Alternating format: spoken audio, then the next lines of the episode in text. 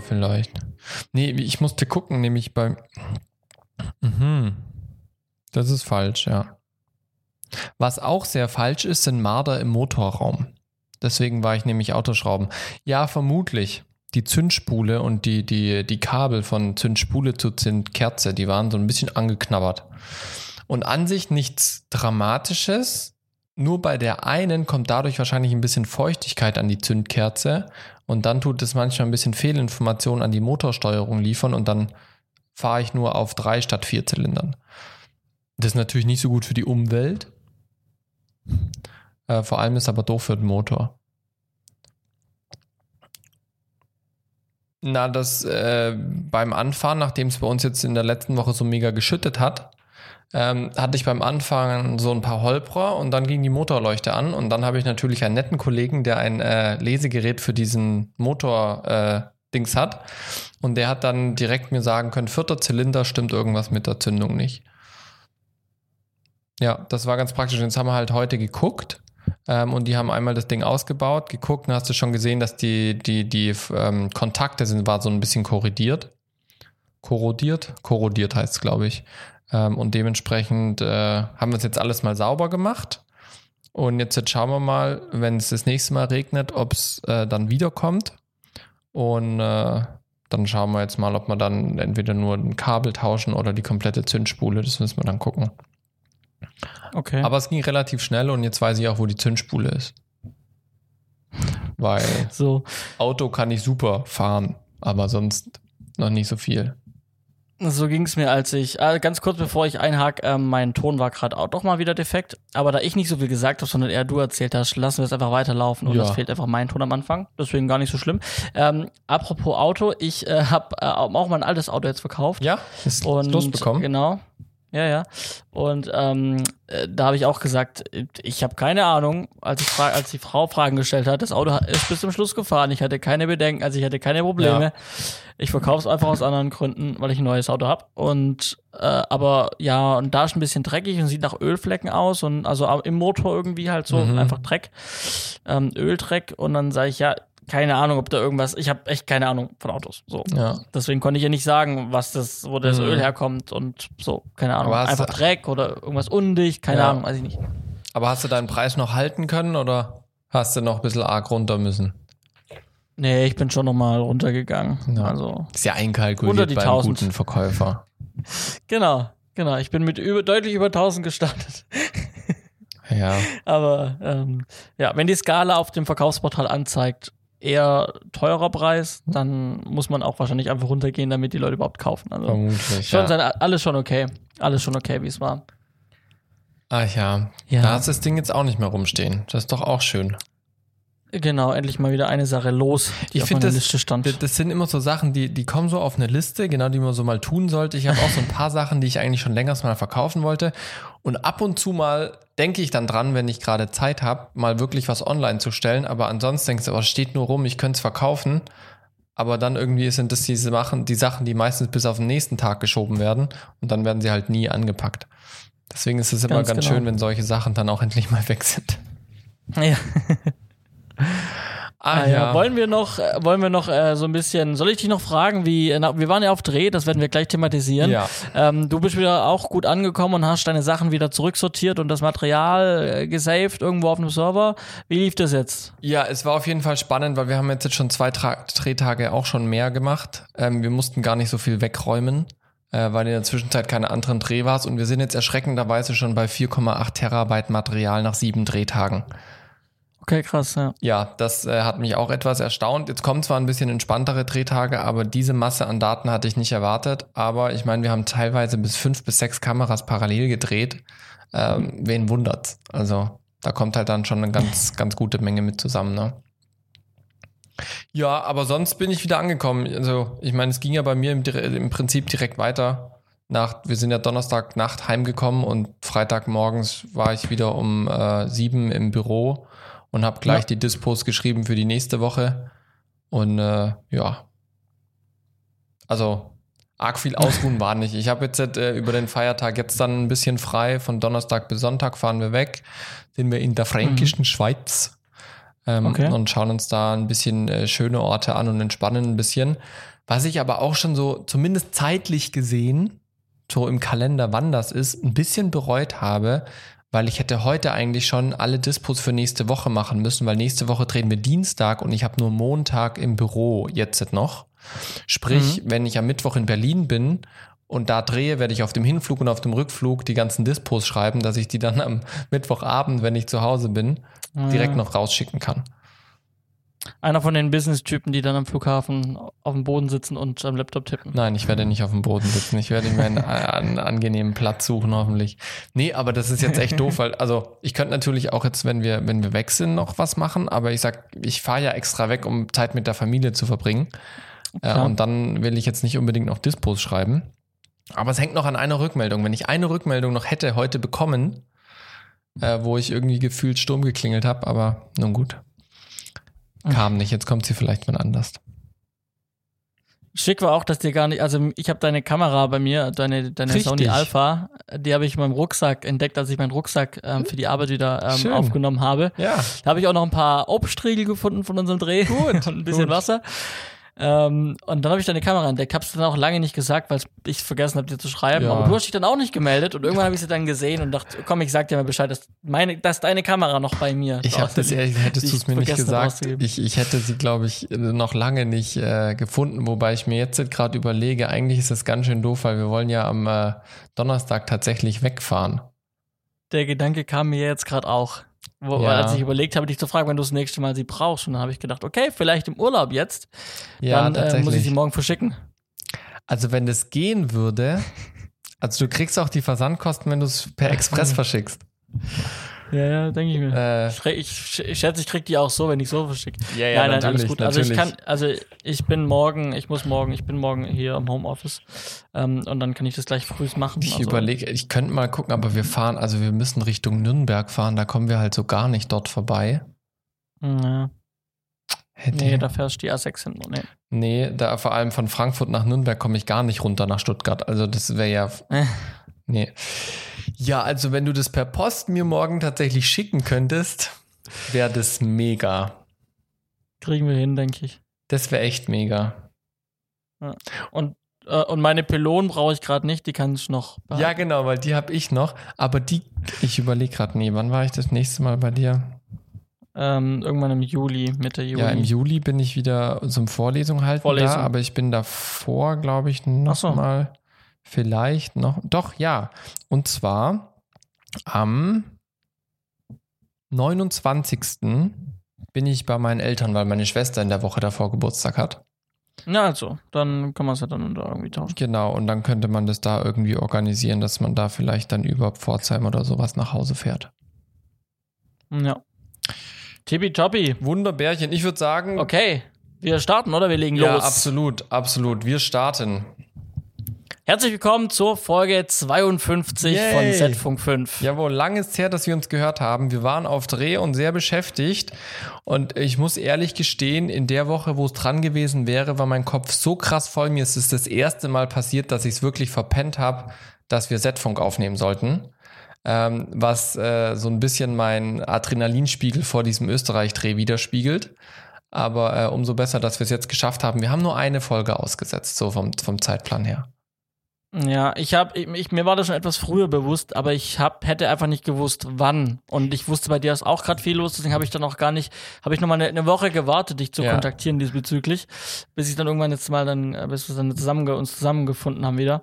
Ähm, ja, aber ich, ich hätte nicht gewusst, wann. Also Ja. auch jetzt gerade, äh, dass es diese Woche klappt, ist eigentlich auch halt, weil ich jetzt gerade noch Termine nach hinten schieb und Ja. sonst hätte es einfach auch diese Woche nicht funktioniert. Ja, ja, und nachdem ich diese Woche auch schon wieder viel unterwegs bin, aber lass uns doch einfach der Reihe nach erzählen, was war und was kommt.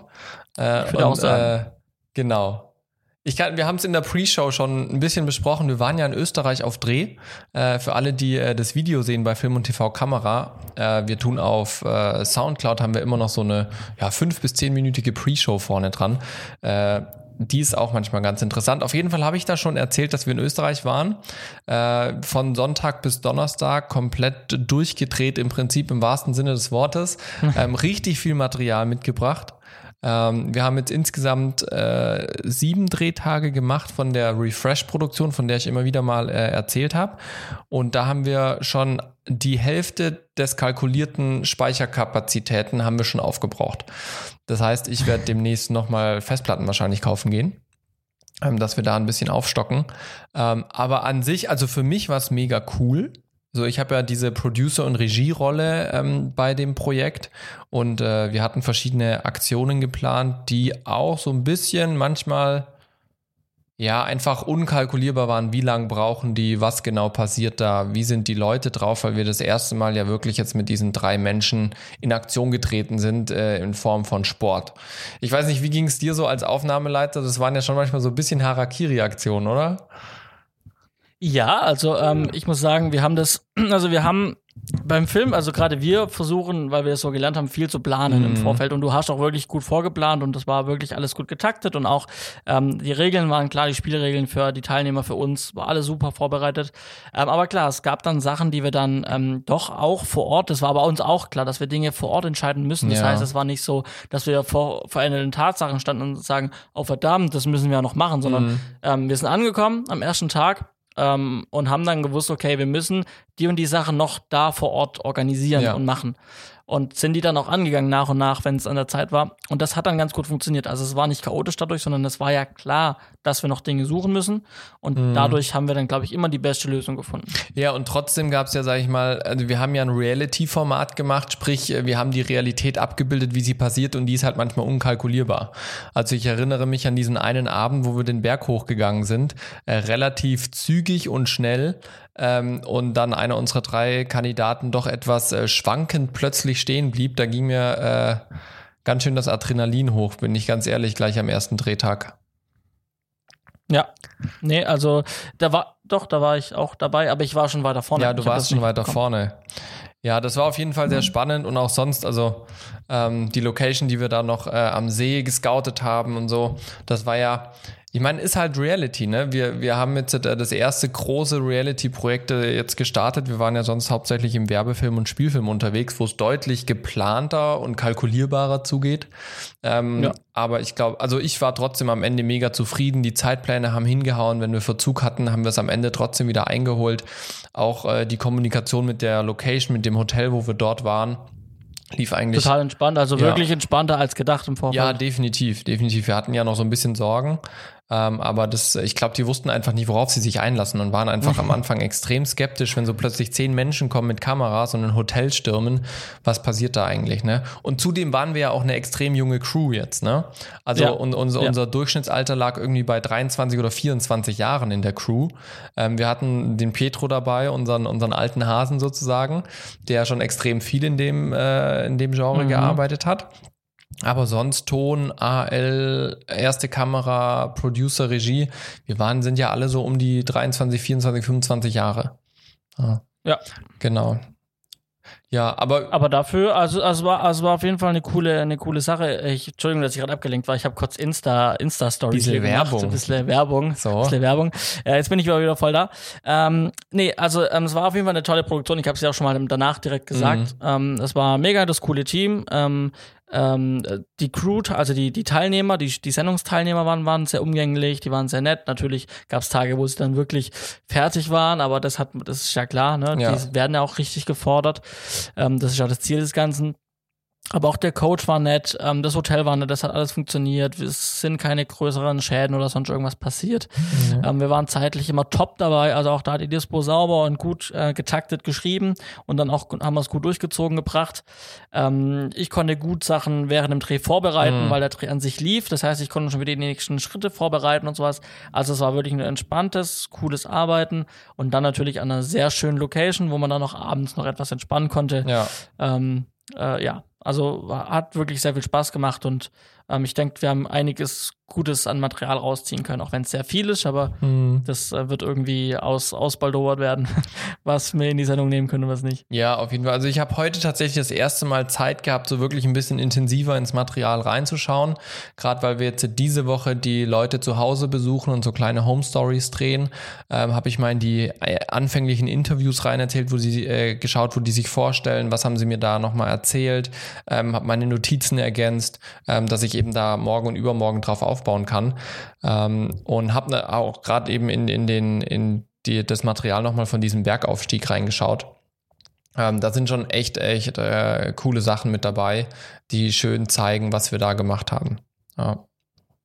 Genau. Ja, äh, du hast äh, Schäden angesprochen. Äh, was ist eigentlich aus, aus deiner Geschichte bei deinem Dreh geworden? Ja, habe ich, hatte ich die schon mal thematisiert im Podcast als nach dem Dreh? Ich bin, ich, ich, ich, weiß es nicht, ehrlich gesagt. Ich, ich war der Meinung, du hättest es schon mal kurz erwähnt, aber äh, erzähl doch die Geschichte für die, die es okay. noch nicht mitbekommen also haben. Genau, ganz kurz. Wir waren, wir waren also auch als Dreier-Kombo, du, ich und der Andi vom Ton. Ähm, wir waren äh, auf einem Dreh, also eine Produktion von mir aus, ein Werbedreh ähm, hier in der Nähe von Stuttgart und haben dort ähm, direkt in den ersten 30 Minuten, ich glaube, ich habe es schon erzählt, aber egal, in den ersten 30 Minuten direkt einen Schaden am Auto des Protagonisten angerichtet. Und zwar äh, in dem Fall, äh, wir hatten einen C-Stand aufgebaut, wir mussten die Sonne ein bisschen abkaschen und dann haben wir den maximal hoch gemacht, den C-Stand und darauf halt ein Cash oder das war halt so ein diffuser. Ja, einen, einen großen Frostrahmen, aber ganz vorbildlich genau. unten Sandsäcke auf die, auf die Füße und das war auch eigentlich echt stabil. Genau, und der Wind, der ging eigentlich auch eher so low. Also es war jetzt auch nicht, dass irgendwie, noch nicht mal, dass zwischendurch mal richtig heftig gepfiffen hat, sondern es war wirklich eigentlich dauerhaft kein Wind bis ganz leicht. Ja, das war echt. Und also wirklich, also ich bin da echt immer vorsichtig und das Ding stand halt wirklich direkt am Auto. Mhm. Und deswegen hatte ich, äh, habe ich eigentlich immer Respekt vor sowas. Aber ich war sehr sicher. Und naja, dann irgendwann drehe ich mich weg, lauf weg und dann kommt ein Riesenschlag und dann lag der Seastand, der über drei Meter Länge ausgefahren war, mit dem Rahmen quer von der Motorhaube vorne über das Auto bis ans Ende vom Auto eigentlich. Und weißt Weil du, was, das Auto war nicht sehr lang. Weißt du, was mein erster Gedanke war? Das war die Windschutzscheibe. Ja, ja, oder das Glasdach oder das Panoramadach. Ja, oder das, genau. Und dann, klar, haben wir das Ding weggemacht und ähm, ja, dann war eben ein Kratzer auf der Motorhaube, relativ tiefer ähm, und sonst nichts zum Glück. Und ähm, ja, das Ganze natürlich dann direkt der Versicherung gemeldet. Dafür habe ich eine Produktionshaftpflicht. Also hier an dieser Stelle, ihr seht, es kann schneller passieren, als ihr denkt. Also schließt Versicherungen ab. Mhm. Ähm, und genau, das war der Versicherung gemeldet. Die haben das alles allein gemanagt, ohne mich. Ich habe das nur den gemeldet, den Kontakt von dem Geschädigten gegeben. Und die haben dann direkt Kontakt mit ihm aufgenommen und direkt Kostenvoranschlag ausgetauscht und ja. Richtig alles gut. entspannt ich eigentlich. Ich musste eigentlich nichts machen, außer das Ganze melden. Hm. Ähm, irgendwie ein Selbstbehalt von 250 Euro wurde mir gesagt, ist voll okay. Ähm, das Risiko muss man einfach mal ja. einkalkulieren, dass sowas passiert. Und total easy die Erfahrung gemacht. Ja, es gibt aber auch andere Schäden im Filmbereich, die ich ähm, auch schon mitbegleiten musste, die deutlich höheres Volumen hatten, die deutlich mehr Aufwand hatten, die auch Rechtsstreitigkeiten mit sich nachgezogen haben. Ähm, also es kann auch anders sein, das habe ich die Erfahrung habe ich auch schon gemacht, aber persönlich für mich jetzt bei meiner bei einer Produktion von mir Versicherungsfall hat super funktioniert. Ja. Zumindest bei meiner Versicherung. Was, was ja, ich weiß nicht, wie das bei anderen ist. Ja, wir hatten ja auch damals bei unserem Abschlussdreh ja auch einen Versicherungsfall, wo ja, wir äh, den, den Parkett aufgerissen haben, weil das Gaffer zu gut gehal ja. gehalten hat. Das lief aber auch relativ entspannt für uns. Also gefühlt ja. haben die sich da auch einfach selber drum gekümmert dann mit der Versicherung, ne? Ja, also das kann ganz gut ja. laufen. Versicherungen lohnen sich auf jeden Fall. Also jeder, der irgendwie manchmal so dran zweifelt, oh, investiere ich das Geld in Versicherung, wenn es kracht, wird es meistens teuer. Ja, deswegen, da ja, lohnt also, sich auf jeden also Fall. Also ich hätte mich, also ich, ich hätte zwar, wenn ich das hätte voll zahlen müssen, hätte ich jetzt bei diesem Auftrag nicht draufgelegt, aber ich, es hätte mir doch schon im Herzen wehgetan, weil ich dann fast irgendwie für auf null rauszukommen produziert hätte und das ja. macht man wir machen also ich habe das ich habe ein Seminar gehalten darauf kann ich jetzt auch gleich Bezug nehmen ich habe ein Seminar gehalten am Wochenende mhm. ähm, an der SAE in Stuttgart zum Thema Budgetierung und im Bereich Werbung Imagefilm und da habe ich auch gesagt, ich ähm, mache Film zwar sehr gerne, aber ich mache Film nicht nur, weil ich es gerne mache, sondern weil ich damit mein Lebensunterhalt verdienen will. Richtig, ja. Und wenn ich halt dann jedes Mal einen Schaden verursache, der mich einfach so viel kostet, dass ich ja. die Produktion hätte mir auch sparen können, dann ja, brauche ich Film nicht machen. Ja, ne? definitiv. Als Beruf. Also da bin ich, bin ich voll genau. bei dir. Ich habe jetzt auch bei der, bei der Sendung, jetzt bei Refresh, habe ich ja auch Ausfallversicherungen für unsere Protagonisten und äh, Hauptakteure. Also auch ich bin gegen Ausfall versichert bei der Produktion. Sprich, wenn ich gesundheitlich irgendwie abschmier, stürze, nicht mehr arbeitsfähig bin, ähm, sind die Kosten sozusagen, äh, werden abgefangen. Ja, weil, äh, ja. ich sag mal, als Producer und Regisseur, wenn du da ausfällst oder wenn unser, wenn unser ähm, Coach ausfällt, dann haben wir halt echt so ein bisschen ein Problem in der, in der Produktion. Und deswegen äh, gibt es wirklich für viele Fälle Versicherungen. Wir haben ja auch schon mal eine Sendung gemacht, wir verlinken die nochmal äh, unten in den Show Notes, wo ihr nochmal ein bisschen Einblick kriegt, welche Versicherungen wir für echt sinnvoll und wichtig halten äh, am Set. Genau. Ich schreibe das gerade mal auf mit der Versicherung, ja. äh, dass wir das verlinken, ne? weil ähm, sonst ähm, vergessen wir es nämlich. Richtig, ja? genau. Ähm, ich habe noch eine Sache, die ich äh, ja. erzählen möchte. Äh, vielleicht hast du die auch schon in unseren Notizen gesehen. Ähm, und zwar habe ich mich jetzt in den letzten zwei Wochen parallel zu dem ganzen ah. Drehen der Festanstellung auch noch für die Selbstständigkeit äh, mit den Rechtsformen beschäftigt, ähm, die es dort mhm. gibt. Ähm, einfach aus dem Grund, weil mein Arbeitgeber, wo ich festangestellt bin, äh, tatsächlich ein großes Interesse hat, dass ich über meine normale Arbeitszeit hinaus ähm, noch mehr für ihn arbeite. Na, lustig, aber arbeitsrechtlich darf er mich nicht halt noch mehr ähm, anstellen. Und äh, wir haben ja aktuell eine Lösung, die ist ganz cool. Ähm, die funktioniert, denke ich, auch ganz gut. Ähm, aber die Kommunikation an sich läuft ja hauptsächlich dann über mich und deswegen war auch die Anfrage im Prinzip, ob man das nicht irgendwie direkt laufen lassen könnte und so weiter und so fort, dass man da irgendwie kürzere Wege hat und was auch immer. Ähm, und dann habe ich mich tatsächlich damit äh, auseinandergesetzt. Was würde es denn bedeuten, gerade zum Thema Scheinselbstständigkeit und so weiter und so fort. Was würde das denn heißen, wenn ich eine Rechtsform suche, dass ich meinem Arbeitgeber eine Rechnung stellen kann. Mhm. Und das ist ein ganz krasser Graubereich, weil ich sag mal, man kann es über eine UG oder eine GmbH machen, weil dann ja der Produktionsvertrag zwischen äh, zwei Körperschaften geschlossen oder zwischen zwei Gesellschaften und nicht mehr zwischen einer Einzelperson. Ähm, das bringt aber einen extrem krassen äh, äh, buchhalterischen Aufwand mit sich. Also allein die Gründungskosten, das äh, Eigenkapital, was man reinbringen muss, die, die Bilanzierung und so weiter und so fort, äh, hat mir mein Steuerberater dann erzählt, ich kann gerade mal die, die Mail öffnen, ähm, hat es mir mal durchgerechnet, wo wir da ungefähr landen würden. Und ich bin der Meinung, das war irgendwie bei jährlich ungefähr 5000 Euro wo wir da landen würden, wo ich dachte, äh, mit, mit Kosten für eine ja. UG GmbH oder was? Genau, ich suche gerade die Mail, hier ist sie. Äh, nee, das ist noch die, hier ist sie.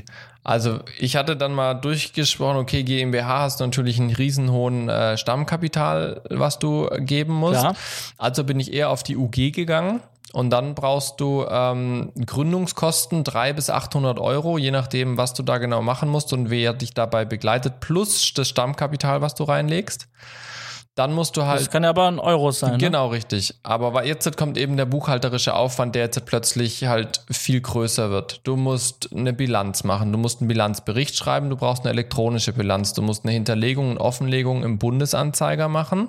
Dann musst du eine Körperschaftssteuererklärung machen, eine Gewerbesteuererklärung, eine Umsatzsteuererklärung und ein Protokoll der Gesellschafterversammlung.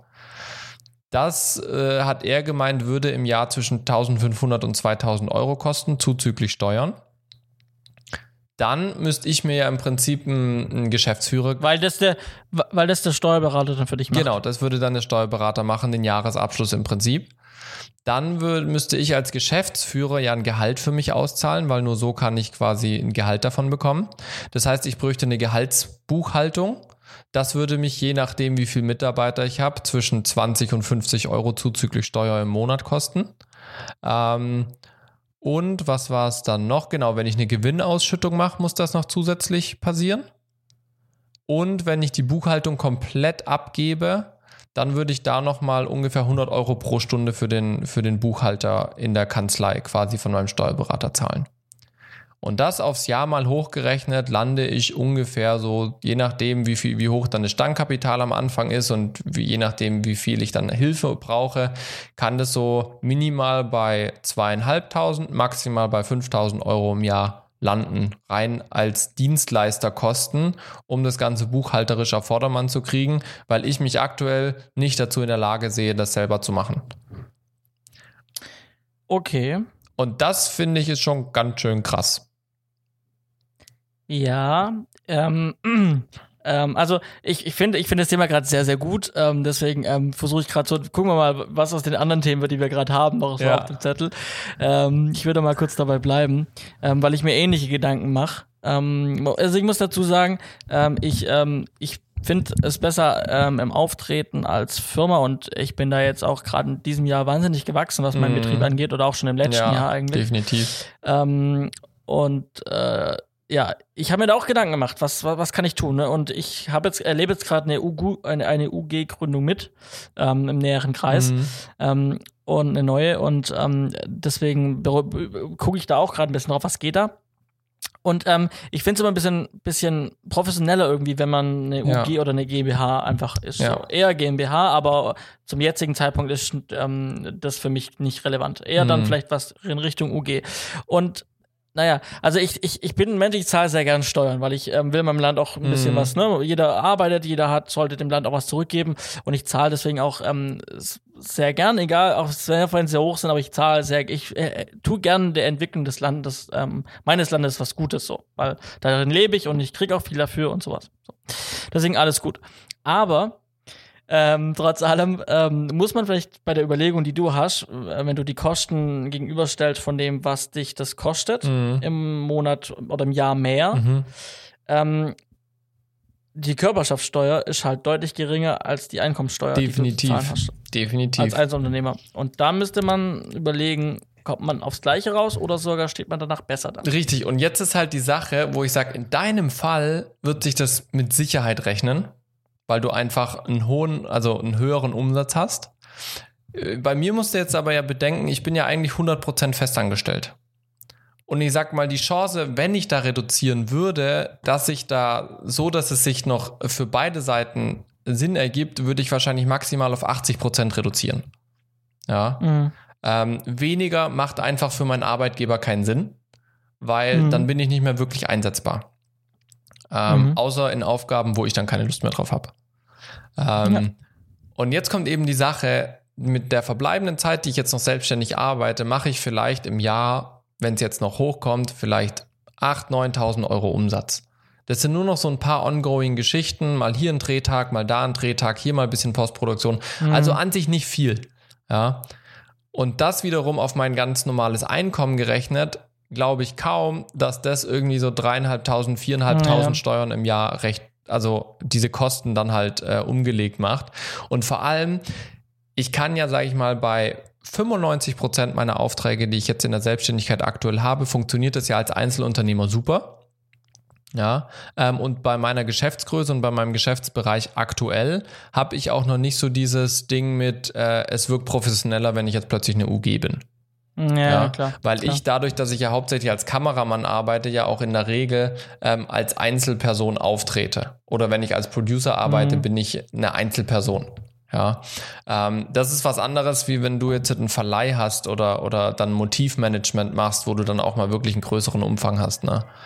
Und, mhm. und da bin ich echt irgendwie am überlegen, ob sich's für die zwei, drei Aufträge, die dann direkt über mich laufen würden, statt über andere Wege, ähm, ob sich das lohnt. Und da bin ich aktuell eher dabei zu sagen, nee.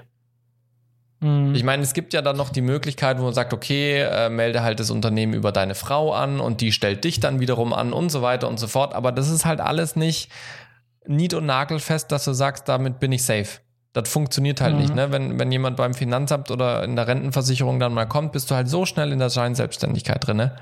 ähm, weil die ja auch irgendwie schlau sind und wissen, warum das so läuft. Ja. ja, klar. Und da muss ich dann eher sagen, so, ja, diese zwei, drei Sachen sind schon nett, aber B, ähm, was, was ist der jetzt der insgesamt der Vorteil für mich als Unternehmer, für den Kollegen, mit dem ich das Ganze abwickel, und was ist der Vorteil auch für den Kunden in dem Moment? Ja, Ähm, und ich muss klar sagen, mein Arbeitgeber natürlich das Interesse als Kunde sozusagen kann ich verstehen und teile ich ja auch in, in, in einer gewissen Weise. Aber halt nur so weit, wie es dann für die anderen Parteien keine mega Nachteile bringt. Und aktuell ja. bringt es halt schon relativ große Nachteile und die bin ich, glaube ich, nicht bereit in Kauf zu nehmen. Mhm. Ja, aber ich ähm, teile deinen Gedanken und ähm, ich ähm, äh, finde es auch ein sehr spannendes Thema und ich stehe auch gerade an so einem mhm. Weg. Ähm, wie wie, wie mache ich denn weiter? Ja. Äh, und, und, und, und ne, wie auch so geht's mit der Selbstständigkeit überhaupt? Also, ne, ja. muss ja überlegen, ne? Bleiben die Aufträge so, wie sie gerade sind, oder ja, lässt halt irgendwann nach? Ja. Hm? Äh, und, und lohnt sich dann noch, wenn man jetzt sagt, man entscheidet sich jetzt zu was anderem. Mhm. Ja, also ja, und dann mit dem neuen Büro könnte man vielleicht was Größeres. Also ja, da sind so Dinge ja, gerade am Umlauf bei uns beiden mal wieder. Ja, sp spielen schon ein paar Faktoren mit rein. Äh, wobei bei dir natürlich, und das finde ich äh, bei dir noch äh, ein stärkeres Argument wie jetzt bei mir, ist natürlich auch eine Haftungssache. Ne? Also mhm. wenn du jetzt plötzlich eine UG wirst oder eine GmbH, dann haftest du ja nicht mehr als Einzelperson, sondern du haftest ja dann als, äh, als Körperschaft. Ja. Muss ich jetzt niesen oder nicht? Nee, wohl nicht. Vielleicht später. Ähm, und quasi die, das Einzige, wo dann deine persönliche Haftung mit reinkommt, ist, wenn du grob fahrlässig als Geschäftsführer handelst oder wenn du halt Kredite mhm. aufnimmst. Dann will die Bank trotzdem ja. meistens noch private Sicherheiten. Aber an sich, wenn jetzt ein Auftrag versemmelt wird und du wirst zahlungsunfähig, ist halt dann nachher die Gesellschaft, die haftbar ist und, und nicht mehr du als Einzelperson. Und in, mit deinen Geschäftsbereichen könnte ich mir zumindest gut vorstellen, dass das durchaus auch äh, ein, ein gutes Argument ist bei dir, was da eine größere Rolle spielen könnte. Ja. Ja, man muss halt auch, ähm, also klar, was halt dann wieder Sachen sind, wenn du momentan, ich sag mal so, sollte man irgendwie durch äh, Aufträge oder durch Vorfinanzierungsgeschichten, soll man irgendwie in eine finanzielle Schräglage geraten, mhm. ja, dann ist es jetzt, also klar, wenn man Sachen nicht bezahlen kann, ist scheiße, aber es ist noch nicht fatal. Mhm. Wenn du aber dann in der UG bist und du kommst in finanzielle Schwierigkeiten, kommst dann du halt gleich halt in Insolvenz rein. Genau. Und wenn du das ist halt wenn so du das verschleppst, der größte Argument, was genau. Ja, und wenn du das verschleppst, stehst du halt mit einem halben Fuß schon im Gefängnis. Genau, das, das spielt so am meisten bei mir im Kopf mit bei diesem Thema. Ja klar, du brauchst dann schon ein gewisses äh, Kapital, was du mit reinlegst, dass du wirklich auch immer liquide bist. Ne? Und dann muss man sich wirklich überlegen ja. mit Factoring und Vorfinanzierung und solchen Geschichten. Ne? Ich meine, wenn ich, wenn ich, also ich sag mal so, zum jetzigen Zeitpunkt könnte ich mir überlegen, oder in zwei Monaten oder sowas könnte ich mir überlegen, wenn ich sowas mache, dann ähm, und ich und das Geld und dieses Jahr ein Geld, was ich dieses Jahr verdient habe, Mhm. Und ich kann das als Einlage nutzen. Und ich habe das dann in der neuen UG drin und ich, und das weiß ich gar nicht, wie das ist. Ähm, das heißt, ich müsste, angenommen, ich würde jetzt irgendwie 10.000 Euro reinlegen, mhm. dann wäre die Frage, die ich dieses Jahr verdient habe, ob ich die dann in der Einkommensteuer, also ob ich die in der Steuererklärung für 2000, also die ich dann für 2019 mache, in 2020, mhm. ob ich diese 5.000 Euro dann quasi trotzdem versteuern müsste. Oder weil ich die als Einlage schon wieder genutzt habe, einfach, dass die dann einfach wie als ob die ausgegeben werden. Das ist ein guter, das, was, das, das ist ein guter Punkt, aber also das müsste man echt mal nachfragen, weil es gibt ja auch die Sache mit dieser 1 Euro GmbH, wo dann am Ende mhm. die Gewinne quasi einbehalten werden, bis du irgendwann diese 25 Euro, äh, 25.000 Euro das wäre bei der UG. Genau. genau, und das hast du ja bei der UG, ist das ja im Prinzip genau das Prinzip. Und jetzt, wenn du umfirmierst, könnte ich mir schon gut vorstellen, dass dir das dann von deinem Einkommen abgezogen wird. Also das war das einzige Argument, wo ich dann noch sagen würde, okay, dann lohnt sich für mich auch eine anständige Einlage zu machen. Ja. Nicht, weil ich dann Steuern spare, sondern weil es einfach fair wäre. Ja, ja, auf jeden Fall, auf jeden Fall. Weil ich hab, ich kann mit dem Geld ja dann privat nichts anfangen. Also es ja, es liegt, liegt in der in, Firma. Liegt genau. Meiner, genau. Du kannst nicht in, in der neuen, aber es liegt in der Firma. Genau, du, kann, du kannst nicht einfach äh, von dem Konto mal schnell eine Überweisung machen, weil du deinen Urlaub vorfinanzieren willst. So, ne? Das ist genau. ja immer das Schöne bei, beim Einzelunternehmer. Ist zwar, sage ich jetzt mal, für die Übersicht nicht ganz so ideal, aber du kannst dir mal schnell einen Tausender oder sowas rüberschieben, ähm, sowohl hin als auch her, wenn du es gerade irgendwo brauchst. Ja. Also man muss da auch sehr viel umdenken dann, wenn man Definitiv. Also ganz strikte Kontoführungen und so weiter und so fort. Ne? Mhm. Ähm, was ein gut organisierter Selbstständiger ja eh schon macht. Also ich habe ja auch irgendwann genau. auf Geschäftskonto und privatem Konto umgestiegen. Aber durchaus habe ich da auch schon mal ein, zwei Mal Überweisungen hin und her geschoben, weil mhm. Ganz konkretes Beispiel, Barauszahlungslimit am Automaten. Hatte ich einfach an meinem privaten Konto bis vor kurzem sehr niedrig. Und dann mhm. wollte ich was Größeres abheben und dann ging es nicht. Und dann habe ich halt mhm. online mhm. schnell auf mein Geschäftskonto was rüber überwiesen und dann von meinem Geschäftskonto abgehoben, weil da mein Limit höher ist. Ja. Okay. Das ist so ein konkreter Beispiel. Das geht halt nicht mehr. Ich meine, jetzt brauche ich es nicht. Jetzt sind meine Limits hoch genug. Die habe ich jetzt alle äh, exorbitant hoch gemacht, dass ich nie wieder in so eine Lage komme. Ähm, aber ja, das ist definitiv dann schon nochmal ein großer Schritt, ne? Ja. Vielleicht sollten wir dazu nochmal bei nächster Gelegenheit, wenn wir mal wieder zusammen in der Stadt sind, ähm, unseren Unternehmensberater des unseres Vertrauens äh, kontaktieren. Ja, das ist sicherlich keine schlechte Idee, dass wir den mal kontaktieren. Den habe ich übrigens auch schon sehr lange nicht mehr gesehen. Ja, komm schon wieder vorbei. ja, ja, spätestens im Juli bin ich da. Ja. Genau. So, ich würde sagen, war ein sehr spannendes, spontanes Thema, was wir reingeschoben definitiv, haben. Definitiv, ja, definitiv. Ähm, vielleicht, wenn sich da was tut oder was entwickelt oder wir was Neues wissen, können wir dazu ja mal fortführen. Ja. Ähm, unsere neuen, ähm, ja, unser neues Wissen teilen. Okay. Ähm, ja, also wir hatten schon öfters das Thema Apple und äh, seine Pro-User. Und natürlich müssen auch wir hier beim Podcast die Käsereiber einmal erwähnen. genau. Ähm, die WWDC, also die Worldwide Devo Developer Conference, stand an Richtig. in ähm, äh, San Francisco. Ähm, Nee, in Cupertino sogar. Direkt bei Apple, glaube ich. Ähm, und äh, dort wurde tatsächlich der äh, angesagte Mac Pro, der modular wieder werden soll, wurde tatsächlich jetzt vorgestellt, der dann ab Herbst erhältlich sein soll. Und ganz im Ernst, ähm, Apple hört normalerweise nie darauf, was seine Nutzer wollen mm. oder sagen. Aber jetzt wirklich einen neuen Mac Pro rauszuhauen, der wirklich vom Design her wieder aussieht wie eine Käsereibe und der wirklich modular ist, mhm. wo man mhm. Karten wieder wie damals reinschieben kann, damit hätten wohl die wenigsten gerechnet. Ja, also ich muss auch ehrlich sagen, dass sie so ein Gerät rausgebracht haben, hat mich ein bisschen überrascht. Äh, ich hätte mir in dem einen oder anderen Bereich Einschränkungen, was die Modularität angeht, vorstellen können. Vorstellen können. Ähm, aber ja, ich meine, die reinen Daten und Fakten hauen ja einen ganz schön um, würde ich sagen. Ja, äh, vielleicht sollten wir vorher kurz mal die Frage klären, ähm, für wen denn dieses Gerät gemacht ist. Denn ich habe die Diskussion, also man hört ja immer so, dass jetzt im Nachhinein alle sagen, oh, zu teuer mhm. und ähm, so. Wir sollten vielleicht mal kurz klären, ja. für wen denn dieses Gerät gemacht ist. Ja. Ist dieses Gerät für dich gemacht? Für mich aktuell nicht. Nach für dich aktuell aus, aus selbstständiger Sicht? Äh, für, für meinen aktuellen Bedarf ist dieses Gerät nicht gemacht. Aus, aus folgendem Grund weil ich aktuell A noch nicht voll in 4K produziere. Geschweige denn, dass ich ständig so eine Ausleist Auslastung habe, dass ich sage, ich brauche noch mehr Power. Das heißt, für mhm. meine aktuellen Anwendungen, die ich habe, das ist aktuell hauptsächlich Office-Anwendung. Das ist ab und zu mal ein bisschen Videoschnitt, wie hier zum Beispiel für den Podcast, Audioaufnahmen und äh, alle zwei, drei Monate mal äh, einen, einen kleinen Imagefilm oder sowas, äh, den ich auf einem Full HD schneide mit einem relativ komprimierten Codec.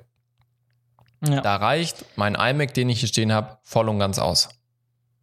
So, ja. das heißt für mich ein cooles Gerät, aber die Daten und Fakten sind ein Level über meinem Bedarf. Genau, und, und deswegen, also wir sind uns schon mal einig, das Ding ist auf jeden Fall im Pro-Markt angesiedelt. Definitiv. Aber ich glaube, da müssen wir nochmal ja. abstufen, weil wir sind auch bei dem Pro-Markt. Aber zu dem, was, also auch wenn, wenn nicht die Frage beantworten müsste, ähm, ich würde, meine Arbeit könnte ich auch mit einem iMac Pro mhm tun. Also ich habe schon doch größere, also auch 4K öfters und ja. ähm, auch mit 360 Grad so ein bisschen und ähm, generell sind meine Projekte dann doch etwas größer, die ich mittlerweile hier mache und auch mit ja. 3D und, und 3D-Animation und sowas. Ähm, brauche ich dich auf jeden Fall was leistungsstärkeres, das weiß ich schon lange, als das, was ich aktuell hier stehen habe. Also ich habe einen iMac hier stehen aus dem Jahr 2013, der halt einfach an seine Grenzen ja. kommt. Das habe ich jetzt gerade wieder in Postproduktionsschritten gemerkt, aktuell dieses Wochenende. Ähm, aber mich, mir würde dann tatsächlich zum aktuellen Zeitpunkt auch eigentlich einen, ein iMac Pro reichen. Mhm. Ähm, allerdings ist der preislich ja auch schon fast in der ähnlichen, also ist er in der Region vom Mac Pro. Ja. Äh, kommt ja darauf an, was du dich, was du dir ja. ausstattest. Aber wenn ich mir ein iMac Pro zusammenklicken würde, würde ich ähm, auch in Richtung 8000 Euro kommen. Und ich glaube, dass ich äh, mit einem Mac Pro dann da vielleicht gleich kommen würde. Das weiß ich aber nicht, weil Hast du aber noch keinen Bildschirm dabei? ja gut, den habe ich hier, hätte ich, ja. also den könnte ich mir, also ich bräuchte kein XDR-Display. Ja, kein XDR-Display. Ähm, nee, aber ich, ich glaube, genau. das, was du vorhin gesagt hast, ist, glaube ich, ganz wichtig ähm, bei, dem, bei dem Mac Pro. Ähm, es ist ein definitives Pro-Gerät, es ist keine Spielekonsole, es ist keine, ich tue da meine Website programmieren und bin ein Ein-Mann-Werbebetrieb. Ähm, da gehen wir wirklich in die Vollen. Also regelmäßig 3D-Renderings, äh, hohe Auflösungen in der Verarbeitung, Multitrack bzw. Multikamera-Anwendungen in mehr als Full HD, ähm, regelmäßiger Durchlauf an, an viel Rendervorgängen, wo man einfach sagt, okay, mir geht Geld verloren, wenn das Rendering zu lange dauert zum Beispiel, ja. ja. Ähm, lauter solche Geschichten, die sich dann auch wieder gegenrechnen zu dem Preis. Nichtsdestotrotz kann man darüber reden, dass Apple sich den Apfel auf dem Gerät auch zahlen lässt, keine Frage. Frage. Das spielt bei großen Marken immer eine Rolle, auch bei, bei Adidas, Nike, Puma, Samsung, Huawei und wie auch immer. Die tun alle ja. ihr, ihr Marken, äh, ihre Marke mit bezahlen lassen. Aber eben der ganz große Punkt, der Mac Pro mit einem maximalen RAM von 1,5 Terabyte und solchen Speisen. Das ist nichts für den Otto-Normalverbraucher oder für die One-Man-Show, die zu Hause die Imagefilme für 3000 Euro macht. Ja, so ehrlich müssen wir einfach sein. Ähm, selbst für uns jetzt als großes Medienzentrum, wir sind am Überlegen, ob wir vielleicht einholen. Ähm, aber auch aus dem Grund, weil wir jetzt immer mehr eben in die höheren Auflösungen gehen, ähm, mit Multicam-Spuren arbeiten, dann fette Farbkorrekturen machen und wir mit unseren aktuellen Geräten einfach an unsere Kapazitätsgrenzen kommen. Und bevor wir jetzt ein Mittelding kaufen, was uns zwei, drei Jahre hält, wir uns nicht überlegen, hey, steigen wir dann nicht gleich noch eine Nummer höher, ähm, dass wir jetzt einmal den Invest machen, das uns dann aber wieder eine Weile hält. Ja, mhm. ähm, aber so an sich zum Jetzt-Zustand ist auch das mit 1,5 Terabyte RAM. Also das finde ich immer noch, mhm. ist einfach gigantisch. Da musst du wirklich ein großes Filmstudio sein oder wirklich mit viel Renderings zu tun haben. Ja. ja. Also ich glaube, ich habe ich hab das in einem anderen Podcast gehört. Ich glaube, ein ganz guter Indikator, ob du ihn brauchst oder nicht, ähm, ist tatsächlich dafür, ob dich die ähm, 1000 Euro für ein ähm, Stand vom Monitor jucken oder nicht. Sehr guter Punkt, ja. Weil alle regen sich über 1000 Euro für den Stand mhm. auf vom, vom Display. Aber ich glaube ganz ehrlich, die Leute, die für die Mac Pro der neue interessant ist, egal in welcher Ausbaustufe, ähm, die juckt auch nicht einen 1000 Euro Stand für den Monitor. Und die kaufen sich im Zweifel zwei Monitore und jeweils einen Stand dazu. Und jetzt ist auch noch die Frage, wer sich, wer sich Gedanken macht über den Preis vom Stand, müsste ja mit diesem 5000 Euro Display gar keine Probleme haben. Weil nur wenn du dir das kaufst, brauchst du den Stand. Und wenn du 5000 Euro genau. für ein Display ausgibst, dann bist du entweder Profifotograf und dann sollten sich auch die 1000 Euro nicht stören, wie du sagst, ähm, oder du hast das Geld einfach ein bisschen lockerer sitzen. Ja. ja. Also das ist so, man muss dann immer schauen, wo fängt man an, sich äh, zu beschweren und ist das wirklich relevant? Bin ich überhaupt die Zielgruppe? Ja.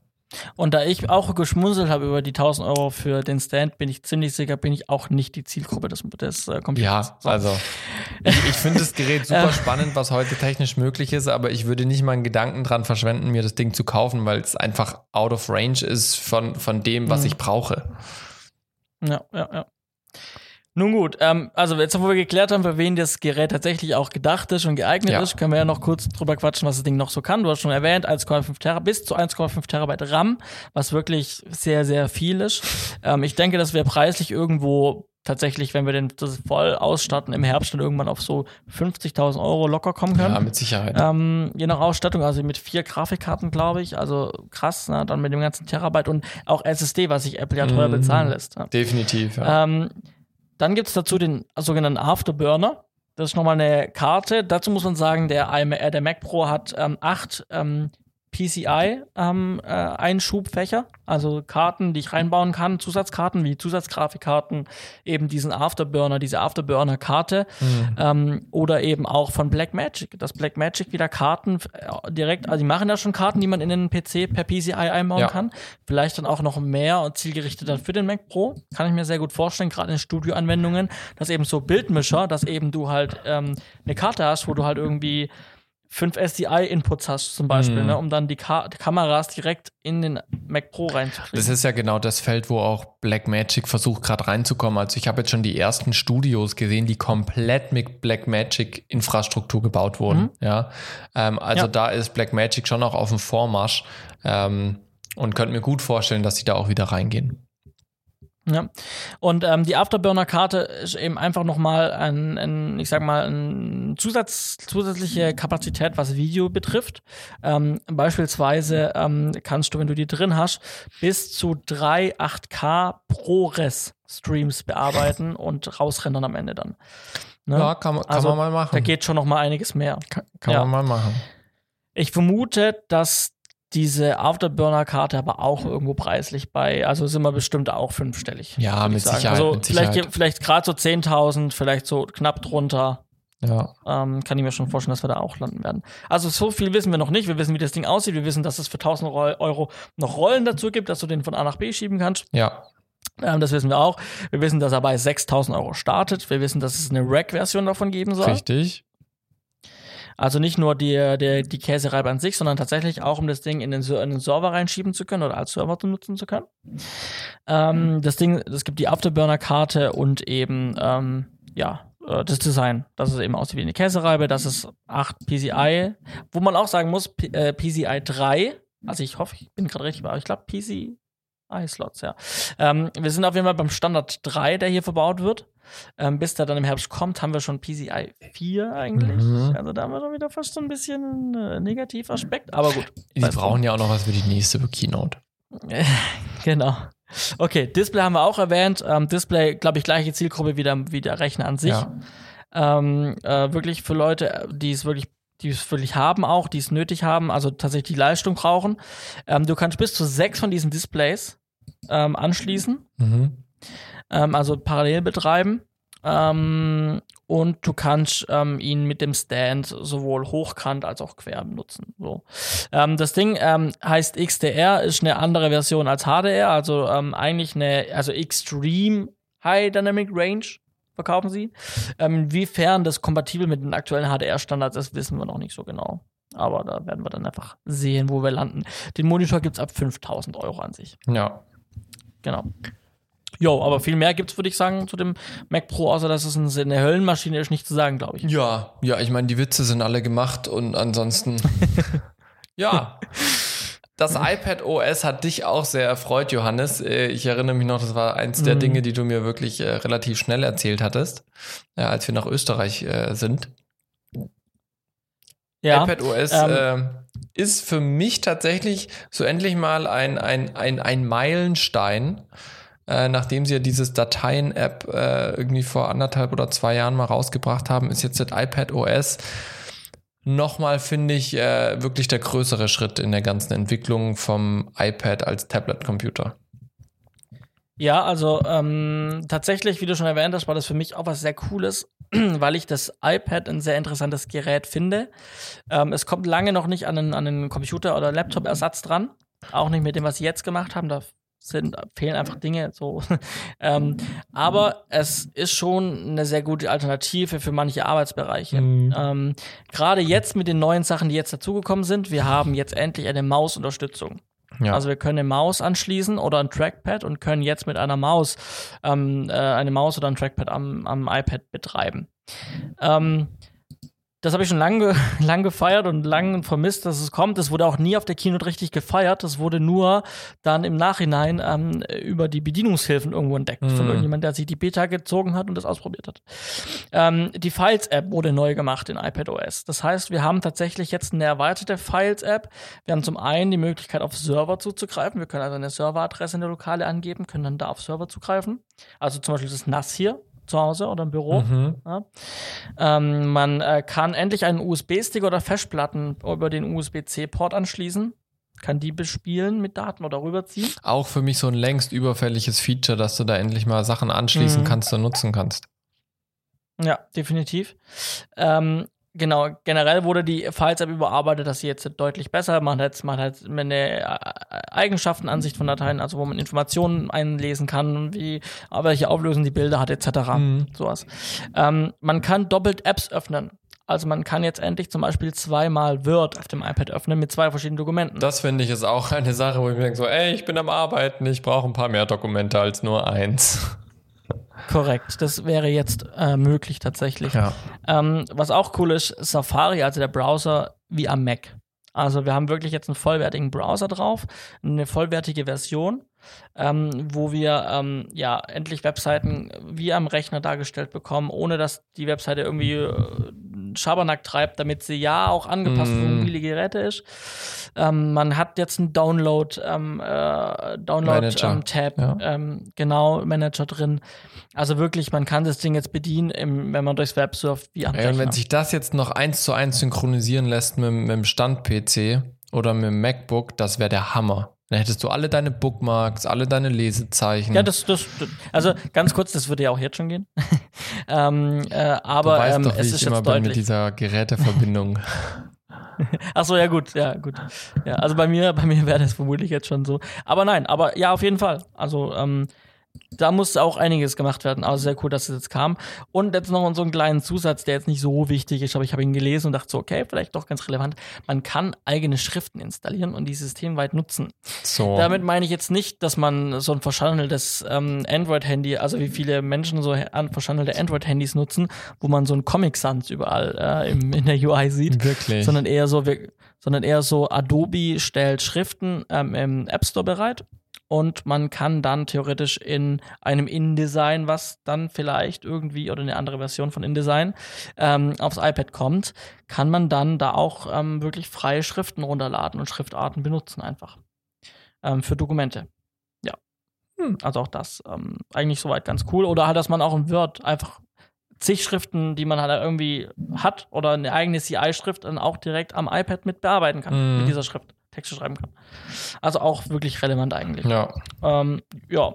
Wichtig für mich, dass sie iPad OS vom iPhone, vom iOS abgekoppelt haben, gibt mir so ein bisschen die Hoffnung und das Zeichen, dass sie das iPad OS nicht mehr vergessen können, sondern sie es häufiger aktualisieren müssen mit neuen geilen Features. Mhm.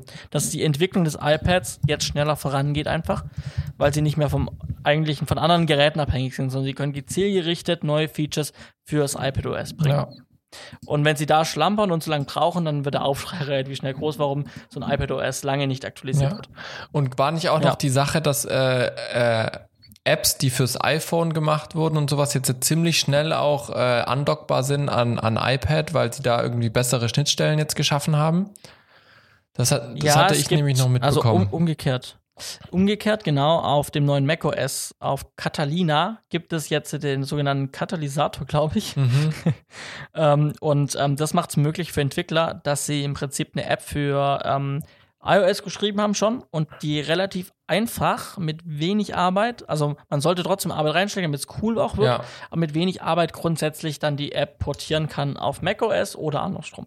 Ja. Ja, also das, das fand ich eine coole Sache, weil das habe ich manchmal, also das hat, glaube ich, viele Entwickler davon abgehalten, ihr, ihre App wirklich weiterzuentwickeln, auch für die mobilen Endgeräte. Und dann hattest du halt meistens so eine halbfertige App irgendwie. Ähm, und das, glaube ich, könnte jetzt auch schon nochmal für viele Apps so ein Boost werden und einfach die Konnektivität und äh, sowas verbessern. Ja, genau. Also sowas mal, also so ein kleiner Einblick einfach mal in das, was was gebracht wurde. Und ähm, im Großen und Ganzen hat sich die Keynote am ersten Moment nicht sehr cool angefühlt. Mhm. Im Nachhinein, wenn man dann viel nachgelesen hat von Leuten, die es ausprobiert haben, hat man jetzt eigentlich die Einstellung, dass es doch ziemlich, ziemlich cool werden kann, was jetzt kam und kommt. Es mhm. war doch also wieder mal eine Keynote, die sehr ähm, fortschrittlich war und man sehr viel Neues hat. Ja. Na, jetzt kommt als nächstes dann wieder die, wo wahrscheinlich ein neues iPhone vorgestellt wird. Das, äh, genau. Ja. kann, kann, man sich angucken, kann man auch dann wieder lassen. Aber da wird vermutlich dann auch der Mac, äh, der Mac Pro, der veröffentlicht Richtig. Werden, äh, final. Ja, ja, richtig. Genau. Ähm, noch zwei kleinere Sachen, die ich einfach schnell abhandeln will. Es gibt Multi-User auf Apple TV. Jetzt ist der Homescreen auf dem Apple TV wurde angepasst. Ich würde mir wünschen, dass Multi-User endlich aufs iPad kommt. Das wäre eine Sache gewesen, die man nochmal sehr gefeiert hätte auf dem iPad. Wenn man schon ein eigenes OS bringt, mhm. hätte man auch Multi-User einführen können. Ähm, und jetzt noch was ganz Spezielles: Find My. Ähm, Im Prinzip kennt man schon Find My iPhone als App. Jetzt gibt es Find My und Find My ist ziemlich cool. Ja. Das kann auch wirklich eigentlich nur Apple machen und sie haben es gemacht und das ist halt einfach geil. Stellt euch vor, euch wird das MacBook geklaut oder es geht, geht verloren, also es ist weg und es wird ausgeschaltet. So.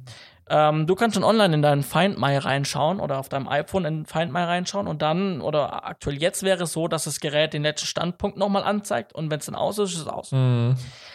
Bei der neuen Version ist es aber jetzt so, dass wenn das Gerät ausgeschaltet ist, es trotzdem dauerhaft ähm, oder in einem gewissen Intervall ähm, den Standort über Bluetooth an Apple-Geräte, und zwar egal, wem das Apple-Gerät gehört, in der Umgebung sendet und also, oder empfangen kann. Ja. So, das heißt, dein MacBook wird geklaut, dein MacBook wird dann irgendwie nach Frankreich verschleppt und wird dann irgendwo ähm, in der Lagerhalle gesammelt, wo viele andere Apple-Geräte sind und einer von den Gaunen oder irgendeiner, der vorbeiläuft in dieser ja. Halle, nah genug dran ist, hat irgendwie ein iPhone oder eine Apple Watch mit Cellular und dann wird es auf Cloud gesetzt, klar, und dann sendet es einfach, äh, sucht einfach nach Apple-Geräten, nach egal welchen, weil jedes Apple-Gerät, jedes scheiß Apple-Gerät auf dieser Welt macht mit, ja. automatisch. Und es kann theoretisch dein Standort dann direkt gesendet werden. Du kriegst eine Push-Nachricht, dein Gerät ist aktuell hier gesichtet worden. Ja. Und das ist schon ziemlich cool und das kann sich nur Apple erlauben und die haben es tatsächlich gemacht. Ja, also das finde ich ist auch so eine Sache, so das ist schon echt krass, also was einfach noch so den Diebstahl ein bisschen erschwert oder vielleicht die Hemmschwelle höher setzt, ähm, weil da ja doch immer wieder auch hochpreisige Geräte wegkommen. Ähm, jetzt kommt natürlich wieder der Simon mit seinem Datenschutz und sagt, ja, also nee, ich muss sagen, ich finde es cool, ähm, aber man muss sich einfach auch bewusst sein, dass natürlich nicht nur ausgeschaltete Geräte Standortinformationen dann weitergeben, sondern auch eingeschaltete Geräte. Ähm, das heißt, für die ganzen Skeptiker, Augen auf beim iPhone-Kauf. Nein, alles gut. Ja. Nee, also. Aber ich habe es, glaube ich, schon mal gesagt, eher vertraue ich meinen Daten tatsächlich genau, einem Apple das an, ist es, ja. Ähm, wie einem Google oder einem Facebook. Richtig, ja, oder ja. einem Samsung. Also das ist ja, das ist ja ein Deswegen. Punkt, den wir immer wieder ansprechen, wo ich immer so ein bisschen äh, die, die äh, Datenschutzkeule schwinge. ähm, ich weiß nicht. Den Aluhut. Ja, nee, also ich sag auch, also lieber Apple, wobei da im Hintergrund vielleicht auch Sachen laufen, von denen wir nichts wissen. Da kannst du immer von denken, was mhm. du willst. Bei mir ist auf jeden. Fall so, wenn ich was mache, dann bin ich mir bewusst, dass ich es tue und was damit zusammenhängt. Ähm, ja. Genau, aber ich finde die Funktion auch mega. Also ich bin jetzt auch am überlegen, äh, mit dem neuen iOS jetzt alle meine Geräte mal abzudaten, weil ich habe schon eine Weile nicht mehr abgedatet. Ähm, dass ich eben genau so eine Funktion halt jetzt doch mit nutzen kann, weil man investiert halt doch eigentlich viel Geld in diese Geräte ähm, und es ist erstmal ein Rückschritt, wenn man sie plötzlich nicht mehr hat und wenn man viel unterwegs ist, dann äh, ist es also eine sehr günstige Variante, um zumindest äh, seine Daten zu sichern, weil man ja dann nicht nur remote-mäßig den Standard bekommt, sondern so viel ich weiß, kann man auch teilweise noch Löschvorgänge anstoßen. Ja, das äh, ist auch richtig. Ja. Genau. Und das ja. ist halt schon echt ein, ein cooler Punkt. Ja. ja. Genau. Okay, äh, cool. Johannes, du hattest heute was in der Post, was ich noch nicht habe. Ja, heute mal verkehrte heute Welt. Mal Normalerweise bist ja. du immer vor mir dran. Genau. Das neue Heft von äh, Film und TV Kamera ähm, kam raus, äh, kam per Post heute bei mir an. Ähm, ja, Heft 7 bis 8 ähm, vom 21. Juni. Ähm, dieses Mal gibt es ein Zusatzheft. Und zwar ähm, ein äh, Spezial zum Thema ähm, DSLR-Kameras. Mhm. Da wird nochmal die Funktionsweise von DSLR-Kameras, äh, Entschuldigung, DS, DSLM. Ja, ohne Spiegel. DSLR. Spiegellose Kameras. Genau, ohne Spiegel. Genau, und da wird die Funktion unter anderem nochmal erklärt, wie das Ganze funktioniert. Also es sind verschiedene Kapitel. Man startet eben damit, ähm, also erstmal von der DSLR zur DSLM, ne? Also ähm, was da die Unterschiede sind und wie man dazu kam und warum man dazu kam. Und dann Kapitel 1 technischen Aufbau und weiter spoiler ich nicht. ähm, wenn ihr das äh, Heft abonniert, dann äh, kriegt ihr das gratis dazu. Ähm, also kann ich tatsächlich nur empfehlen. Ähm, es sind so Sachen wie Handhabung drin, etc. Es werden verschiedene Kamerahersteller und Produkte aufgeführt als Beispiel. Ähm, also für alle, die in diesem Segment, ähm, was ja eigentlich alle betrifft, weil irgendwie fängt man halt mit ja. so Kameras an. Ganz viele, ja. ja. Ähm, definitiv ein gutes Heft auch ist mhm. an dieser Stelle. Ja, Ansonsten ähm, habe ich mal reingeschaut, ähm, auch schon vorher was durchgelesen, was mich sehr interessiert hat. Da will ich aber auch nicht zu viel erzählen, sondern sagen, lest euch durch. Ähm, 5G und Ton. Uh, 5G ist in ja. aller Munde. Die Versteigerung von 5G ist jetzt durch, wo die der hier Deutschland, die Bundesrepublik, irgendwie 6 Milliarden, glaube ich. Ja, ja, ich habe es gelesen. Irgendwie war das doch ewig so, kriegen sie wirklich so viel Geld wie gedacht? Mhm. Und jetzt mhm. heißt es wieder plötzlich Rekordeinnahmen bei 5G-Versteigerung. Also, ja, sehe ich auch mit dem lachenden, weinenden ja. Auge. Ich glaube, dass es so läuft wie immer, dass dann die Verträge hier in Deutschland so wahnsinnig teuer sind, damit sie das Geld wieder irgendwie reinkriegen. Ja. Ähm, weiß nicht, ob das der richtige Weg ist. Aber gut, anderes Thema. Ähm, genau, 5G und Ton. ähm, wird auf jeden Fall ein spannendes Thema werden. Deswegen hier schon mal ein kleiner Ausblick darauf. Natürlich weiß man nicht, wie es wird, aber ein Ausblick darauf. Ja. Ähm, sehr interessant. Und dann ein Beitrag unter anderem auch zu FMX, ähm, die hier in Stuttgart war. Also die weltgrößte VFX-Messe, ähm, an der auch ähm, die SAE, unsere Hochschule, vertreten war, ähm, dort vor Ort. Und ähm, war auf jeden Fall eine coole Messe. Ich habe es leider zeitlich nicht geschafft, aber die Kollegen waren da und ähm, haben sehr viel Gutes erzählt. Und da ist auch ein sehr guter Artikel ähm, über die FMX nochmal drin. Also wer da Lust drauf hat, ähm, holt euch das Heft. Jawohl, ja. Genau. So, vielleicht mache ich kurz weiter nochmal ganz schnell mit zwei Netflix-Serien und ja. zwar einmal eine neue deutsche Netflix-Serie. Ähm, how, äh, hier, genau, How to Sell Trucks Online Fast. Mhm. Englischer Titel, eine deutsche Serie, ähm, wird aber auch ähm, für alle anderen Länder natürlich auch angeboten. Ähm, ist eine Produktion, also eine Netflix Original Produktion, produziert von der Bild- und Tonfabrik aus Köln. Ich bin der Meinung, wir haben sie auch schon das letzte Mal so ein bisschen angeteasert. Ja? Ich, ich glaube, wir haben schon mal so, so ein bisschen was erzählt, was da auch um die Bild- und Tonfabrik ging. Ähm, mit dem Look, den sie generieren und, und den. Äh das habe ich dir erzählt, als wir auf Dreh waren. Hast du mir das erzählt? Oh man. ja, ja. Alles gut, weil ich habe an dem Tag, als wir nach Österreich gefahren sind, habe ich nachts die letzte Folge. Ah, nee, ich habe die letzte Folge dann am Dreh angeschaut. Ja, ähm, ja das auf jeden Fall, genau. Im Bett. Genau. Ja, genau. Und ähm, also wirklich eine coole Serie und vom Look her, wie du schon erwähnt hast, man merkt einfach, dass die Bild- und Tonfabrik, wenn man sich damit ja. ein bisschen befasst, auch mit dem Neo-Magazin Royal von Jan Böhmermann, ähm, dann ähm, hat es immer so einen Gaming-Look mhm. irgendwie. Und äh, so hat auch das Spiel, äh, das, das, der, der, die Serie so einen Gaming-Look. Also der fährt zum Beispiel nicht mit seinem Fahrrad einfach von der Schule nach Hause, sondern er fährt und die werden irgendwie wie so in einem Spiel so Mario-Münzen eingeblendet und er fährt halt von links nach rechts quer über die Straße durch Vorgärten und sammelt die Münzen ein. Ja? ja. Anstatt dass er einfach über die Straße normal fährt. Und das ist ganz cool. Vom Inhalt her so ein bisschen ein auf Breaking Bad gemacht, so die Grundstory, das Grundgerüst mhm. kann man schon davon ableiten. Ähm, es hat mit Drogen zu tun. Der Junge tut Drogen, ich glaube, das kann man schon ganz gut aus dem Titel rauslesen, nicht so viel Spoiler. Ähm, der äh, junge äh, Mann in der Serie, der Hauptdarsteller, ähm, fängt an, Drogen zu verkaufen aus höheren Gründen. das ähm, sehr schön gesagt. Aus höheren Gründen, ja. Genau. Also die Drogen, dass er Drogen verkauft, an sich steht nicht im Vordergrund, sondern das hat andere Gründe, warum er ja. es tut. Und das war bei Breaking Bad halt das Gleiche. Er hat ja. nicht die Drogen verkauft, weil er Bock drauf hatte. Am Ende schon, aber er hat daraus angefangen, weil er halt, ähm, ja, An stirbt. Andere Gründe hatte. Genau, andere Gründe hatte. Genau, also wirklich deutsche Serie, immer ganz cool. Von einer deutschen Serie auf Netflix zur zweiten. Dark, auch eine deutsche Serie Jawohl. von einem sehr großen Produktionshaus ähm, hier aus Deutschland. Und äh, die ähm, zweite Staffel steht jetzt an. Die zweite Staffel ist jetzt bei Netflix online. Ja. Genau, da kann man Hat auch übrigens auch also ein äh, Bekannter äh, von mir macht da jetzt mittlerweile den Producer. Ja, ja das hast du mir erzählt. Ja, also mega, der ist jetzt mega, aufgestiegen mega. von Regieassistent hin zum Producer. Die haben jetzt auch äh, die, die ich weiß, ist das schon offiziell? Was? Gibt's dritte Staffel? Es ist jetzt die zweite raus. Also. Okay, ich habe nichts gesagt. Ich habe keine Ahnung, ich müsste mal googeln. Vielleicht kommt morgen unser Podcast auf DWTL. Oha, warte mal. Der Leak bei Junger Filmemacher Podcast, Z-Funk 5. Boah, das wäre cool, wenn wir mal auf DWTL kommen. Nee, ist, ist schon online. Puh. Ah, ja. schon, aber noch nicht lange. Schade. Noch nicht lange. Also in, bei Google ganz oben sind die Beiträge vom 7.6. und von vor sechs Tagen. Okay. Aber ich habe nichts verraten. ähm, es gibt eine Staffel 3 von Dark ähm, und, und die produzieren die jetzt auch nochmal mit und das stecken sie gerade mittendrin und haben da jetzt demnächst schon wohl den Dreh. Ähm, genau. Puh. Hey, aber zwei Wochen, sonst hätte ich es jetzt noch verraten. Alter Schalter. War der letzte. Da wurde es einem kurz warm. Ja, tatsächlich, ey. Weil, ja, gut, wie dem auch sei. genau. Ja, also die zweite Staffel ist jetzt, wie du gesagt hast, rausgekommen. Die dritte Staffel ist in Arbeit. Ähm, aber nach der dritten Staffel, das ist auch schon offiziell, ist Schluss.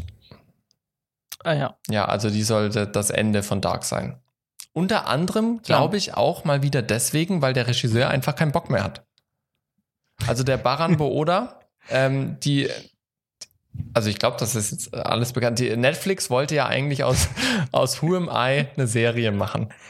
Die haben ja damals. Ja, das, das habe ich das bekannt. Genau, die haben ja damals Baran Booda angefragt und auch eben meinen Bekannten, den Last Mailing, ähm, ob sie nicht aus Who Am I eine Serie machen wollen. Und dann hat der Baran Booda gesagt, Serie ja, aber nicht Who Am I, wir haben einen anderen Stoff.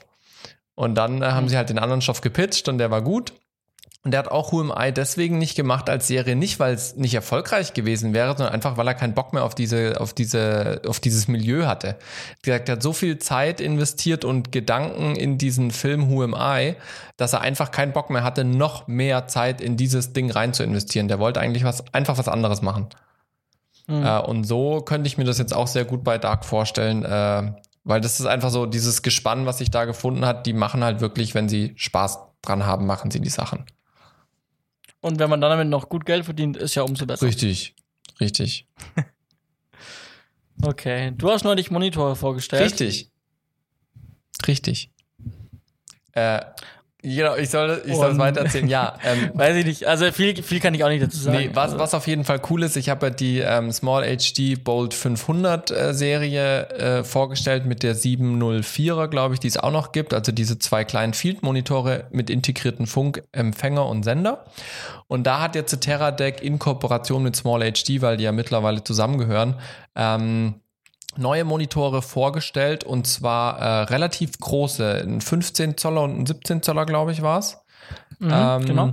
Und die dann eben wunderschön als Regiemonitore oder wenn der Kunde mal reingucken möchte, einfach ohne Kabel benutzt werden kann, ähm, was wirklich auch stabil funktioniert. Also wir hatten die Dinger ja in Österreich dabei und ich habe auf dem freien Feld ohne weiteres mit der kleinsten Serie eine Strecke von 150 Meter ge äh, gemacht man braucht zwar direkte Sichtverbindungen dann zwischen den Antennen, sage ich mal, ähm, und dann fängt es langsam an zu grieseln, aber 150 Meter hatte ich immer noch ein Bild, wo ich als Regisseur sehen konnte, was macht der zweite Kameramann, dass ich meinem ersten Kameramann sagen kann, was gerade die Bilder sind. Ja, und also das ja. ist echt zuverlässig und fängt preislich an ab 5699 Dollar Mhm. Ähm, mit, dem, äh, mit dem größeren, mit dem 17 Zoller und der 13 Zoller, der liegt bei 5500 Dollar. Was ich halt krass finde, weil das ja preislich jetzt nix. nicht so der Also das ist ja irgendwie 100 Dollar Unterschied, 200 Dollar. Ja, und du hast halt einfach trotzdem irgendwie 3 Zoll mehr, 2 ja. Zoll mehr. Ja, ja. Also tatsächlich, ich war sehr verwundert. Also wirklich, ich war sehr, oder ich war sehr positiv überrascht, als wir auf Dreh waren von den Monitoren. Tatsächlich. Ja, also die sind auch echt ja. cool. Ich arbeite super gerne mit denen. Die kleinen haben Touchscreen, die großen müssen wir mit einem Joystick bedienen. Das finde ich ein bisschen schade. Aber ansonsten finde ich die echt schick. Auch von der Helligkeit bei Sonneneinstrahlung tolle Bilder äh, geliefert. Hm. Ähm, also das äh, ist alles wunderbar. Ja. Okay, ich würde sagen, wir kommen wirklich zu den Picks jetzt langsam mal. Mhm. Ähm, und zwar äh, pick ich was aus äh, tatsächlich aktuellem Anlass, wo ich mal wieder echt sage, das ist ein Pick, auf den ich wirklich sehr stolz bin, den verkünden zu können. So. Ähm, ich habe von unserem Dreh erzählt, wo der Schaden passiert Korrekt. ist. Und ähm, das war so ein bisschen Sync-Kauderwelsch, was wir da gemacht haben. Wir haben nicht wirklich immer die Klappe regelmäßig ja. geschlagen, wir haben nicht immer regelmäßig geklatscht, Schlussklappen vergessen, etc. Was man, wie man, man kennt, man kennt sich aus, ja. ja. So. Und ähm, ich habe dann gesehen vor meinem inneren Auge, dass ich hier, als ich vor Material saß in Premiere, dass ich gewusst habe, okay, das kostet mich jetzt mindestens einen halben Tag, mm. das alles zu synken, zusammenzufinden, wo war was, wie. Und da habe ich wirklich gesagt, Kosten-Nutzen-Faktor gibt es vielleicht bessere Alternativen. Mhm. Und ich habe dir, glaube ich, während dem Dreh in Österreich mal wieder irgendwas von Plural Eyes erzählt. Ja. Und dachte mir so, warum nicht einfach noch mal danach schauen? Und habe dann tatsächlich auf die Webseite von Red Giant, das ist der Hersteller, geschaut. Mhm. Und ähm, Plural Eyes ist ein Sync-Tool. Ja. ja. Gibt schon sehr lang, gibt es mittlerweile in Version 4. Ähm, ich kenne schon Plural Eyes seit Version 2. Und es ist total easy. Du hast eine Programmoberfläche, du nimmst deine Ton- und deine äh, Videoaufnahmen Klar, das, äh, die Videoaufnahmen müssen einen Referenzton haben, also mindestens ein Billo, winziger Ton muss mitgelaufen sein auf der Kamera und aufgezeichnet worden sein. Mhm. Und dann klatscht du alles in Plural Eyes, drückst einen Knopf und aus Zauberhand werden deine Audio- und Videoclips vor deinen Augen innerhalb von wenigen ähm, Sekunden, je nach Rechenleistung, Sekunden, Minuten und Datenmengen synchronisiert. Yeah. Und dann kannst du das Ganze als XML exportieren öffnest es in Premiere oder leitest alles in Premiere rein, die XML. Der zieht sich die, die, Dateien selber und du hast eine Timeline mit deinem gesynkten Material, Audio und Video. Mhm. Und es ist einfach angenehm. Also, jetzt kommen wir zum preislichen Aspekt. Ähm, das Ganze kostet 300 Euro äh, bei Red Shine. Mhm. Ähm, sportlich, also ist okay für so eine Software auf jeden Fall cool, auch gerade für den Profi-Einsatz. Ja. Ähm, ich habe dann noch einen Education-Rabatt bekommen, weil ich eben äh, als äh, Lehrkraft arbeite. Ja. Also 150 Euro habe ich bezahlt. Ich habe 50, äh, 50 Rabatt bekommen. Das ist schon cool. Und es ging wirklich schnell. Also ich habe gesagt, ich brauche dieses Tool jetzt sofort mhm. und dachte so, okay, zahle ich jetzt die 150 Euro mehr, weil das mit der, mit der Einreichung von meinem Nachweis als Lehrtätigkeitsmensch mhm. ähm, dauert wahrscheinlich ewig, bis dieses Approven intern. Ja. Und ich habe es dann einfach gemacht und dachte so, okay, irgendwann im Laufe des Tages verschiebe ich halt meinen mein Schnitt auf, ein, auf um einen Tag. Ja. Hab das direkt hingeschickt und habe ohne ungelogen fünf Minuten später die E-Mail erhalten, dass ich jetzt approved bin und Richtig ich jetzt mit gut. 50% Rabatt einkaufen kann. Direkt die Software geklickt für 150 Euro dann eben. Ja. Also ähm, Blue Eyes 4 von Red Giant mhm. für 150 Euro. Kleiner Tipp für die, wo studieren. Klar, reicht euren Studentenausweis ein und ihr seid auch approved dazu ja. für, zu dem Bildungsstore. Ähm, und was mich das wirklich jetzt an Zeit gespart hat, das ist wirklich eigentlich in Geld messbar. Okay. Ja? Also wenn ich von meinem Tagessatz ausgehe, den ich, den ich die Hälfte genommen hätte, also nehmen hätte müssen, um das Ganze zu synken, ja. kam ich jetzt billiger raus, um die 150 Euro zu investieren und das die Software synken zu lassen, innerhalb von drei Minuten. Das ist halt schon fett. Und das Ding hatte kein Problem mit 4K, 50 Frames, also auch wirklich auch noch viel, einigen Datenmengen wirklich, also super. Ich bin wirklich komplett happy damit. Ich verlinke es in den Show Notes. Schaut es euch an, auch wenn ihr Musikvideos macht. Lasst eine Referenz auf der Kamera mitlaufen. Mhm. Haut äh, eure, eure Audio, haut eure, euer Ton rein, also eure Musikspur und eure Filmaufnahmen. Und ihr habt direkt über mehrere Spuren übereinander eure Videos gesynkt. Wirklich top Empfehlung für alle Filmemacher. Nur halt die Beschränkung mit dem wie viel Material man reinlegt. Wenn ich da jetzt meine 4,5 Terabyte reinlade, die jetzt bisher nur nach 7 von 16 Drehtagen stehen, wird es, glaube ich, leider schwierig. Man kann es vielleicht über Etappen Ich könnte vielleicht so sendungsweise das machen, weil ich muss ja eh ja, eigene Projekte das, für genau. eigene Sendungen machen. Das wäre vielleicht. Das war nämlich mein Gedanke gerade, dass ja. du es aufteilst. Wie viel, wie, das kann ich wie mir viel vorstellen. Gigabyte hatten wir denn da insgesamt, als wir gedreht haben, weißt du das? Auswendig? Also jetzt, ich als wir. Nicht, muss ich, ich muss nicht lang suchen. Ah, ich habe es hier direkt. Wir haben gedreht insgesamt.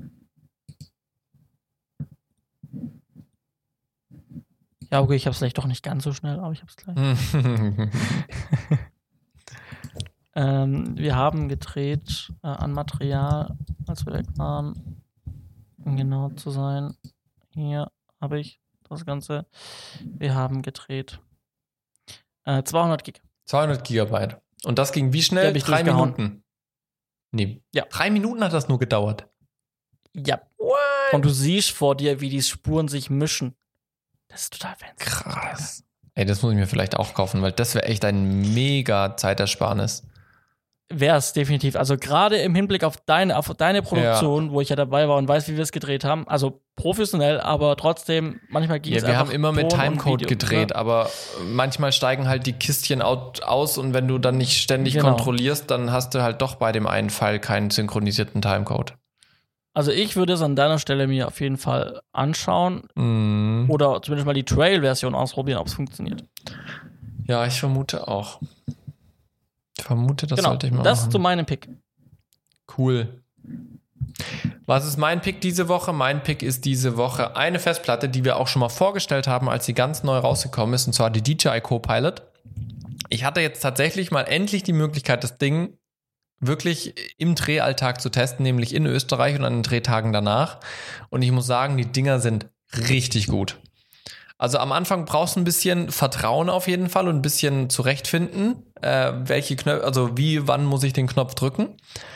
Aber ähm, das Ding kopiert drauf und du kriegst einzelne Ordner, erstes Backup, zweites Backup, drittes Backup. Ähm, super schnell auch, also 64 Gigabyte hat es bei uns irgendwie so in, lass es vielleicht acht Minuten gewesen sein, hat es rüber kopiert, ähm, was ich völlig akzeptabel finde. Ähm, super zuverlässig. Wir haben es danach angeschlossen über USB-C, schnell auf unsere richtigen Sachen dann, als wir im Büro waren, rüber kopiert und mega gut. Also jeder, der für unterwegs mal schnell was, was zum Sichern braucht, oh, meine Karten sind voll, ich muss mal schnell was zwischenschieben, ähm, und ich habe jetzt nicht die Möglichkeit, das alles über meinen Laptop laufen zu lassen. Oder ich erinnere mich, als wir damals in Zürich im Zoo waren und du mit deinem offenen Laptop mit Festplatte dran Speicherkarte dran rumgelaufen bist und irgendwann eine Steckdose gesucht hast. Äh, mhm. Da ist halt so eine Copilot echt mega. Also du kannst ja eine, eine SD-Karte reinstecken, du kannst äh, dementsprechend auch eine Micro-SD mit einem Adapter reinstecken, du kannst sogar ein Kartenlesegerät anschließen, dass du ähm, da auch noch andere Karten mit anschließen kannst. Und das ist halt einfach echt genial. Also, das ist richtig gut. Das ist mein Pick Tip, diese Woche. Top. Tip top, sehr gut. Und äh, dann haben wir auch schon wieder sehr lang heute gemacht, aber es war tatsächlich auch mit diesem spontan Anfangsthema über UG GmbH tatsächlich. Ging ein bisschen länger mal, auch, ne? Äh, ja, aber das fand ich ist auch gerechtfertigt. Ja, die, ja doch, fand, fand ich auch echt, echt ganz gut, ja. Vielleicht machen wir dazu ja mal eine Spezialfolge. Vielleicht, ja. Gucken wir mal, wie sich das Ganze entwickelt und, und äh, wie wir es dann weitermachen. Definitiv. Dann an dieser Stelle Dir einen schönen Abend in deiner Familie. Dir auch, du hast jetzt noch zu tun. Ich wünsche dir viel Erfolg. Ja, ich, ich gehe zur Feuerwehr. So, dann geh ich mal löschen. genau. Machst das. Wunderbar. Mehr oder weniger. Ja, vielen Johannes, Dank. ich wünsche dir was wir und uns. wir hören uns bei der nächsten Folge. Ciao, ciao. Bis dann. Ciao, ciao.